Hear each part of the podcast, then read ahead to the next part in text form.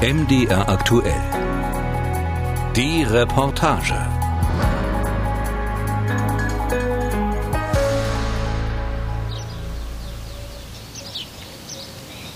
Es ist idyllisch ruhig auf der Halbinsel von Kasch in der Provinz Antalya, ganz im Südwesten der Türkei. Mitten auf der Straße liegt ein Hund in der Sonne. Am Hafen des kleinen Küstenortes schaukeln die Ausflugschiffe im Wasser. Die Hotels sind zu, die Restaurants, Cafés und Bars verbarrikadiert. An Wochenenden gilt in mehreren Provinzen der Türkei Shutdown. Dann müssen alle zu Hause bleiben, dürfen noch nicht mal einkaufen oder spazieren gehen. Auch im kleinen Kasch war das bis vor kurzem so. Behördenmitarbeiter sind von Haus zu Haus gegangen. Merhaba haben sich Ausweispapiere zeigen lassen und sie mit ihren Meldelisten abgeglichen. Die Straßen waren wie ausgestorben, so ruhig ist sonst nur im Winter. Für die, die ihr Geld mit Urlaubern verdienen, hat die Ruhe wenig Idyllisches. Denn normalerweise hätte die Saison schon angefangen. Aber die Corona-Krise hat alles ausgebremst. Nicht nur in den Badeorten. Auch die sonst so hyperaktive Metropole Istanbul wirkt zeitweise so, als hätte man ihr eine Beruhigungsspritze verpasst. Bitte warten Sie. Bleiben Sie zu Hause. Gemeinsam werden wir es schaffen. Lütfen. Birlikte başaracağız. mahnt diese Fußgängerampel in Istanbul diejenigen, die trotz Corona-Krise in der Stadt unterwegs sind. Zumindest nach offiziellen Angaben lohnen sich die Maßnahmen. Die Zahl der Covid-19-Infektionen sinkt, sodass die Regierung Erdogan erste Einschränkungen wieder gelockert hat. Zwei Monate nach dem offiziellen Ausbruch der Pandemie in der Türkei dürfen nun auch wieder Menschen unter 20 und über 65 wenigstens stundenweise vor die Tür. Ansonsten gibt es Lockerungen nur dort, wo die Wirtschaft profitiert. Während Schulen und Moscheen noch geschlossen bleiben, durften Einkaufszentren und Friseure wieder öffnen. All das unter Vorbehalt, wie Staatspräsident Erdogan betonte. Wir haben einen Plan für Lockerungen innerhalb der kommenden Wochen. Den können wir aber jederzeit anpassen. Diese Epidemie zu überwinden liegt in den Händen von allen 83 Millionen Bürgern. Einer davon ist Sinan. Der 45-Jährige aus dem westtürkischen Alvacik hat zwar kein Corona, aber sonst alles, was mit der Krise verbunden ist. Weil die Kunden wegblieben, musste er seine kleine Marketingfirma schließen. Er hat im Moment gar keine Einnahmen, seine Miete zahlt er nur noch zur Hälfte. Unser Sohn ist gerade 18 geworden. Das Einzige, was wir ihm schenken konnten, waren eine Tüte Pinienkerne und eine Flasche Wasser. Eine ordentliche Feier, zum Beispiel in einer Bar, wäre sowieso nicht möglich gewesen, denn am 16. März verfügte die Regierung, dass alle Restaurants geschlossen werden. Seitdem kämpft auch der Istanbuler Gastronom Ayan Çeki um seine Existenz. Vom 16. bis zum 23. März haben wir noch versucht, uns mit einem Lieferservice über Wasser zu halten. Aber die Kosten waren zu hoch und die Nachfrage zu gering. Deshalb haben wir dann ganz dicht gemacht. Anders in der Industrie. Dort wurde zum Teil weitergearbeitet, wenn auch mit Einschränkungen. Bei den Automobilzulieferern, die zu den wichtigsten Industriezweigen der Türkei zählen, hätten mehr als die Hälfte der Betriebe ihre Produktion runtergefahren, sagt der Präsident des Branchenverbandes Alpa Kanja. Vier Prozent unserer Mitglieder haben ganz normal weitergearbeitet. Die haben Aufträge aus fernen Osten. Und Rest hat Werke für zwei, drei bis fünf Wochen zugesperrt. Seit ein paar Tagen laufen die Bänder in der türkischen Autobranche wieder. Insgesamt hätte die Türkei Glück im Unglück gehabt, meint Kanja.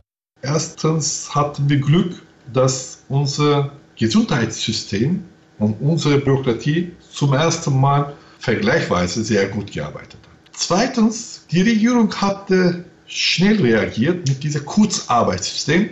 Das war ausschlaggebend.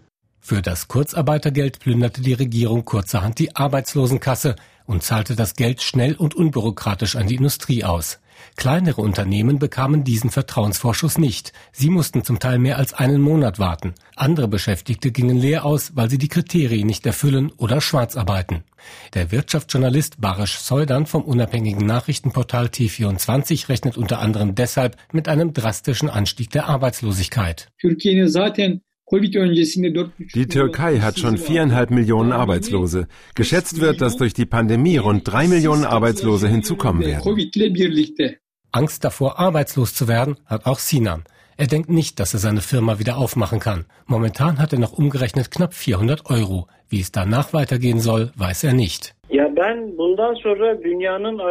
Die Welt wird nach Corona nicht mehr die alte sein. Ich mache mir Sorgen um die Zukunft, meine Familie, meine Freunde, um die, die ich liebe und die, die ich nicht liebe, um mein Land und den Planeten.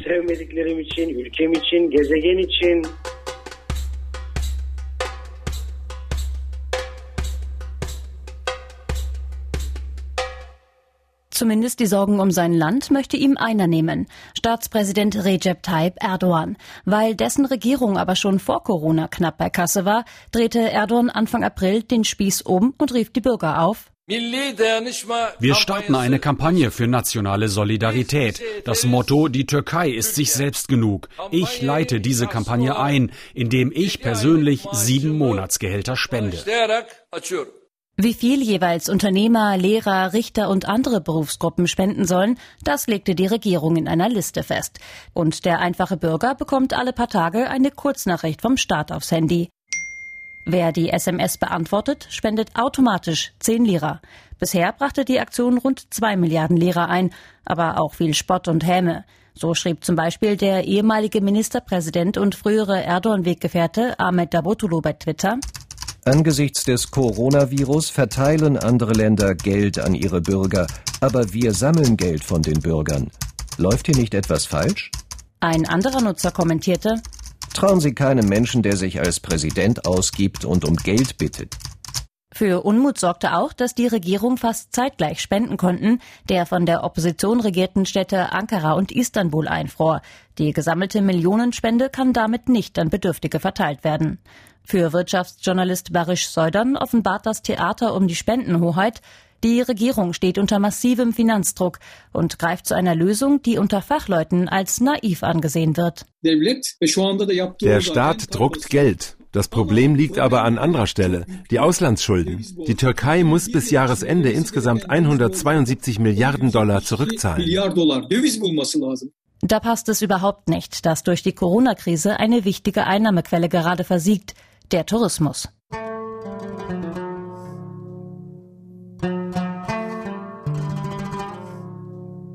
Letzte Saison haben mehr als 50 Millionen Urlauber die Türkei besucht. Dieses Jahr sollten es noch mehr werden. Auch in den beiden Hotels von Burak Çorumluoğlu und seinen Kollegen sah es gut aus. Er ist Vorsitzender des Hotelverbandes von Kasch. Dieses Jahr hatten wir 28 Prozent mehr Frühbucher als in den letzten Jahren. Das lief richtig gut. Dann haben sie angefangen, ihre Buchungen zu stornieren. Vor allem die am Anfang der Saison. Der Mai fällt komplett flach.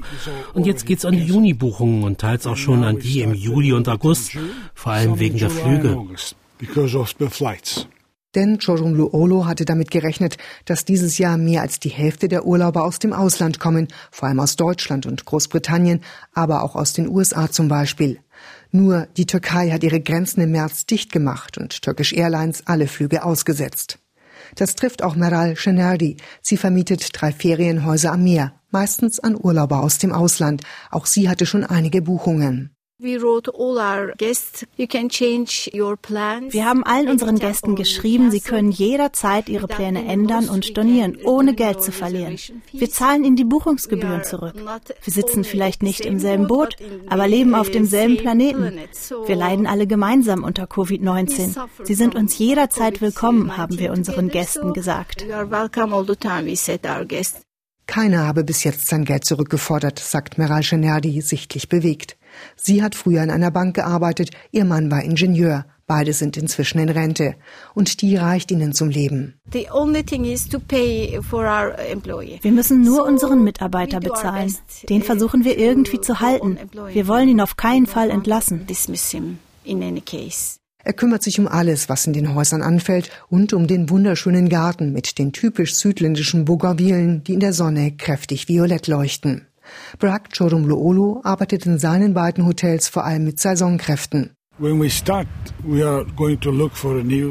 Wenn wir loslegen, schauen wir nach Mitarbeitern.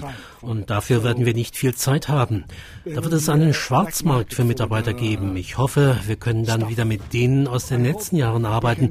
Und wenn wir dann noch welche brauchen, dass wir dann auch noch welche finden.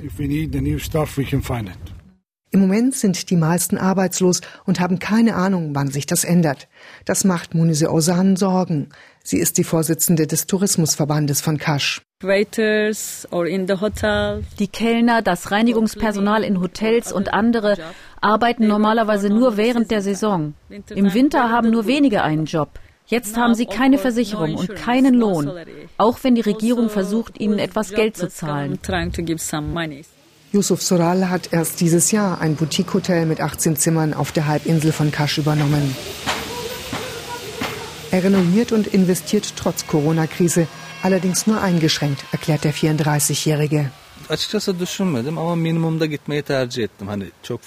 Ich mache im Moment nur, was unbedingt sein muss, um aufmachen zu können. Reparaturen und so. Alles streichen, den Poolbereich herrichten, die Fugen, Schreinerarbeit. Ich habe schon vor zu öffnen. Er wird wohl auch noch mal Geld in die Hand nehmen müssen, um die Corona-Vorgaben des Tourismusministeriums umzusetzen. Minister Mehmet Ersoy hat im türkischen Fernsehsender CNN Türk ein Programm mit rund 130 Kriterien vorgestellt. Die Kriterien werden an einigen Grundregeln festgemacht. Erstens anderthalb Meter sozialer Abstand. Zweitens zusätzliche Hygienemaßnahmen. Drittens die Ausbildung des Personals. Das Personal muss eine nachhaltige Pandemieausbildung bekommen. Alles soll desinfiziert werden, angefangen beim Flughafenshuttle bis zu den Räumen im Hotel. Urlauber sollen schon bei der Einreise getestet werden. All-Inclusive-Hotels gibt es weiter und auch Buffets, allerdings ohne Selbstbedienung. Köche sollen den Gästen das Essen auf den Teller legen. All das wird Geld kosten. Der Tourismusminister geht aber nicht davon aus, dass Urlaub in der Türkei teurer wird. Ich denke, in dieser Saison liegt die Priorität nicht beim Preis. Den Unternehmen geht es vor allem darum, dass sie wieder aufmachen können und alles in Gang kommt.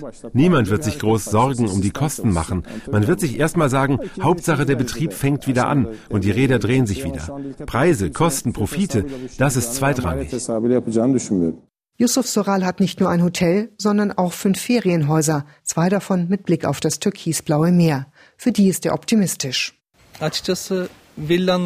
Ehrlich gesagt, ich glaube nicht, dass wir bei den Villen groß Verluste einfahren werden. Denn die Villen sind ja in sich abgeschlossen oder sagen wir, da kann man sich besser vor Infektionen schützen. Aber wegen des Hotels, da treibt es mich schon ein bisschen um. Es gibt zu viele soziale Bereiche.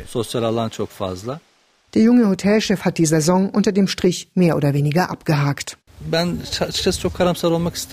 Ich will nicht pessimistisch sein, aber wir werden uns über Wasser halten dieses Jahr, aber nicht groß verdienen. Wenn wir dieses Jahr keine Verluste machen, dann war es für mich schon ein gutes Jahr. Er klingt dabei erstaunlich gelassen. Die Türkei sei krisenerprobt nach Terroranschlägen oder dem Putschversuch 2016. Beim Hotelverbandchef Çorum Luolu klingt das ähnlich.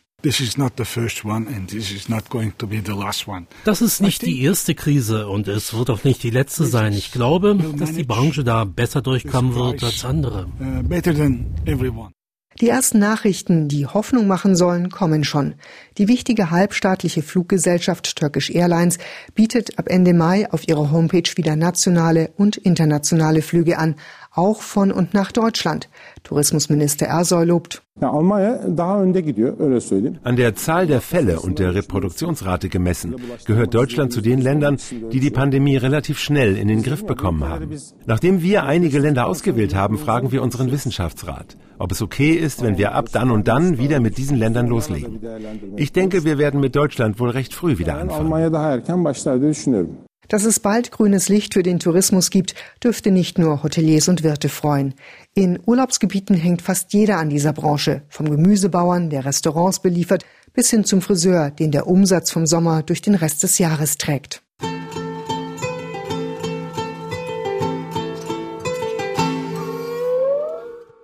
Dass Ersoy Druck macht und möglichst bald in die Saison starten will, ist verständlich.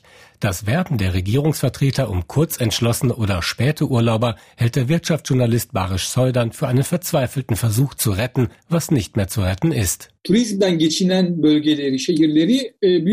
Ich glaube ehrlich gesagt nicht, dass dieses Jahr Touristen aus Europa kommen werden, außer vielleicht ein paar Abenteuerlustige. Die Türkei nimmt rund 35 Milliarden Dollar mit dem Tourismus ein. Davon werden mindestens zwei Drittel wegfallen. In der Automobilzulieferindustrie liegen die Umsatzeinbußen während der Corona-Phase bei 60 Prozent. Übers Jahr gerechnet wäre es aber weit weniger, sagt Verbandspräsident Kanja. Wenn alles gut geht, ich meine, wie keine zweite Welle gibt und so, werden wir Ende des Jahres Minimum 20 Prozent des Umsatzes verloren haben. Und das ist ungefähr 5 Milliarden Euro für die Industrie. Für die Gastronomie stellt sich dagegen die Frage, wie lange die Restaurants und Cafés überhaupt durchhalten können, selbst wenn sie bald wieder öffnen dürfen. Der Istanbuler Wirt Ayan Çeki befürchtet, die nächsten Monate werden viele kleine Betriebe kaum überleben, auch wegen der notwendigen Auflagen. Wer vorher Platz für 50 Gäste hatte, wird künftig nur noch maximal 25 Gäste bedienen, bei gleichbleibenden Ausgaben für Personal, Steuern und so weiter. Das kann man so nicht lange durchhalten. Nicht nur das Volk, auch die Regierung hat seit Corona mit weiteren Problemen zu kämpfen. Zunächst zerfällt Erdogans AKP immer mehr von innen. Um sie zusammenzuhalten, lasse der Staatspräsident gerade keine Möglichkeit aus, die Opposition zu attackieren und streue bewusst Gerüchte über Neuwahlen, meint der Journalist und Analyst Murat Yetkin. Das sei aber alles nur Show.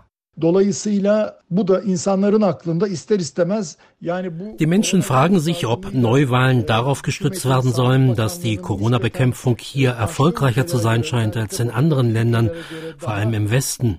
Ich meine nein. Die wirtschaftliche Lage ist nicht gut genug für vorgezogene Wahlen. Und auch wenn Erdogan jetzt Corona nutze, um sich als starken Führer zu präsentieren, stecke seine Regierung, vor allem wegen der Wirtschaft, in einer nachhaltigen Vertrauenskrise. Kommt nach Corona also eine Kehrtwende Erdogans, der erst vor zwei Jahren das Parlament quasi entmachtet hat, um sich allein ins Zentrum der Staatsgewalt zu stellen? Mehr als 60 Prozent der Türken wünschen sich das, einer aktuellen Umfrage nach. Nicht nur das Präsidialsystem steht auf der Kippe, sondern auch die Zusammensetzung der Regierung. Nach der ersten Ausgangssperre in der Türkei, die zwei Stunden vorher verkündet wurde und zu Panikkäufen und Menschenmassen führte, wollte Innenminister Süleyman Soylu zurücktreten. Verhindert wurde das durch Druck von Erdogans Bündnispartner Bacili, Chef der nationalistischen MHP. Der schrieb bei Twitter, Herr Süleyman Soylu hat mit seiner ehrlichen, treuen und klugen sowie kämpferischen Persönlichkeit die Türkei erfolgreich durch schwierige Zeiten geführt. Wir wünschen uns, dass er diese Mission mit Entschlossenheit fortsetzt.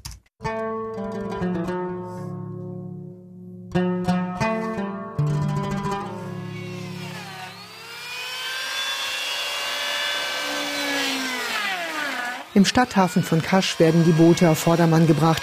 Einige sind an Land, werden abgeschliffen und neu gestrichen. Die Zeit dafür ist da, denn weder die Ausflugsschiffe noch die Tauchboote dürfen rausfahren. Auf der Natura Blues sitzen ein paar Tauchlehrer zusammen und diskutieren. Yusuf Schulig-Olu ist pessimistisch.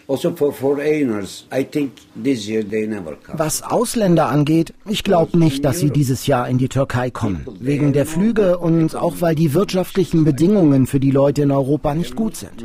Sie haben kein Geld für Urlaub. Die denken zuerst an ihre Gesundheit.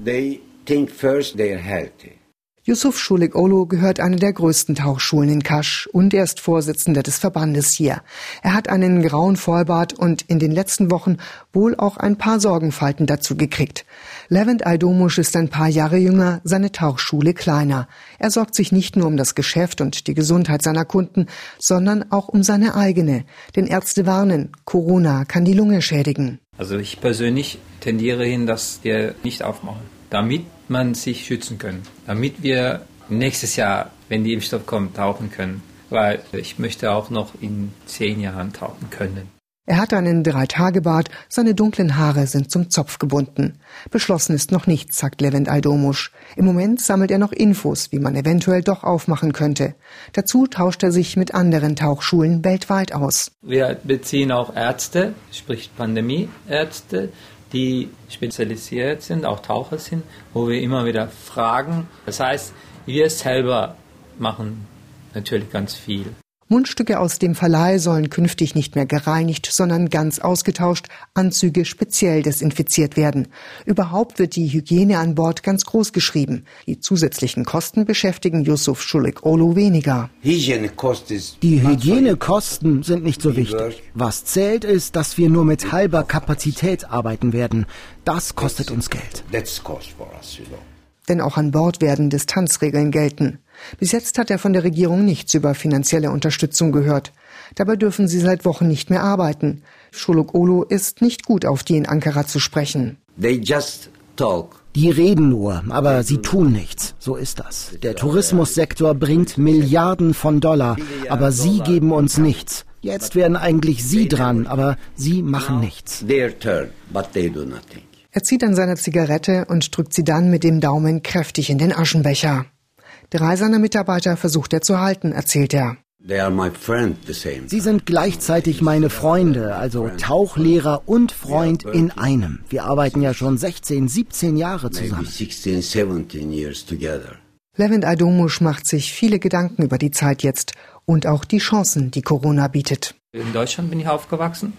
Ich kenne diese ganze Druck und durch diese Geschichte jetzt mit dem Corona ist es wieder so, wie ich mir das vorstelle. Also in einem kleinen Dorf zu leben, alles langsamer, sinnvoller und mehr genießen können, worauf es ankommt. Seinem älteren Kollegen Yusuf Scholok-Olu dagegen fehlt die Action auf dem Boot, die Gäste um ihn herum. Das spürt man. Er arbeitet hart daran, ihr Vertrauen auch in Corona-Zeiten zurückzugewinnen. Wir müssen uns um unsere Ausrüstung und die Hygienebedingungen kümmern. Dann, glaube ich, schaffen wir das. Ja, Corona ist überall, aber nicht unter Wasser.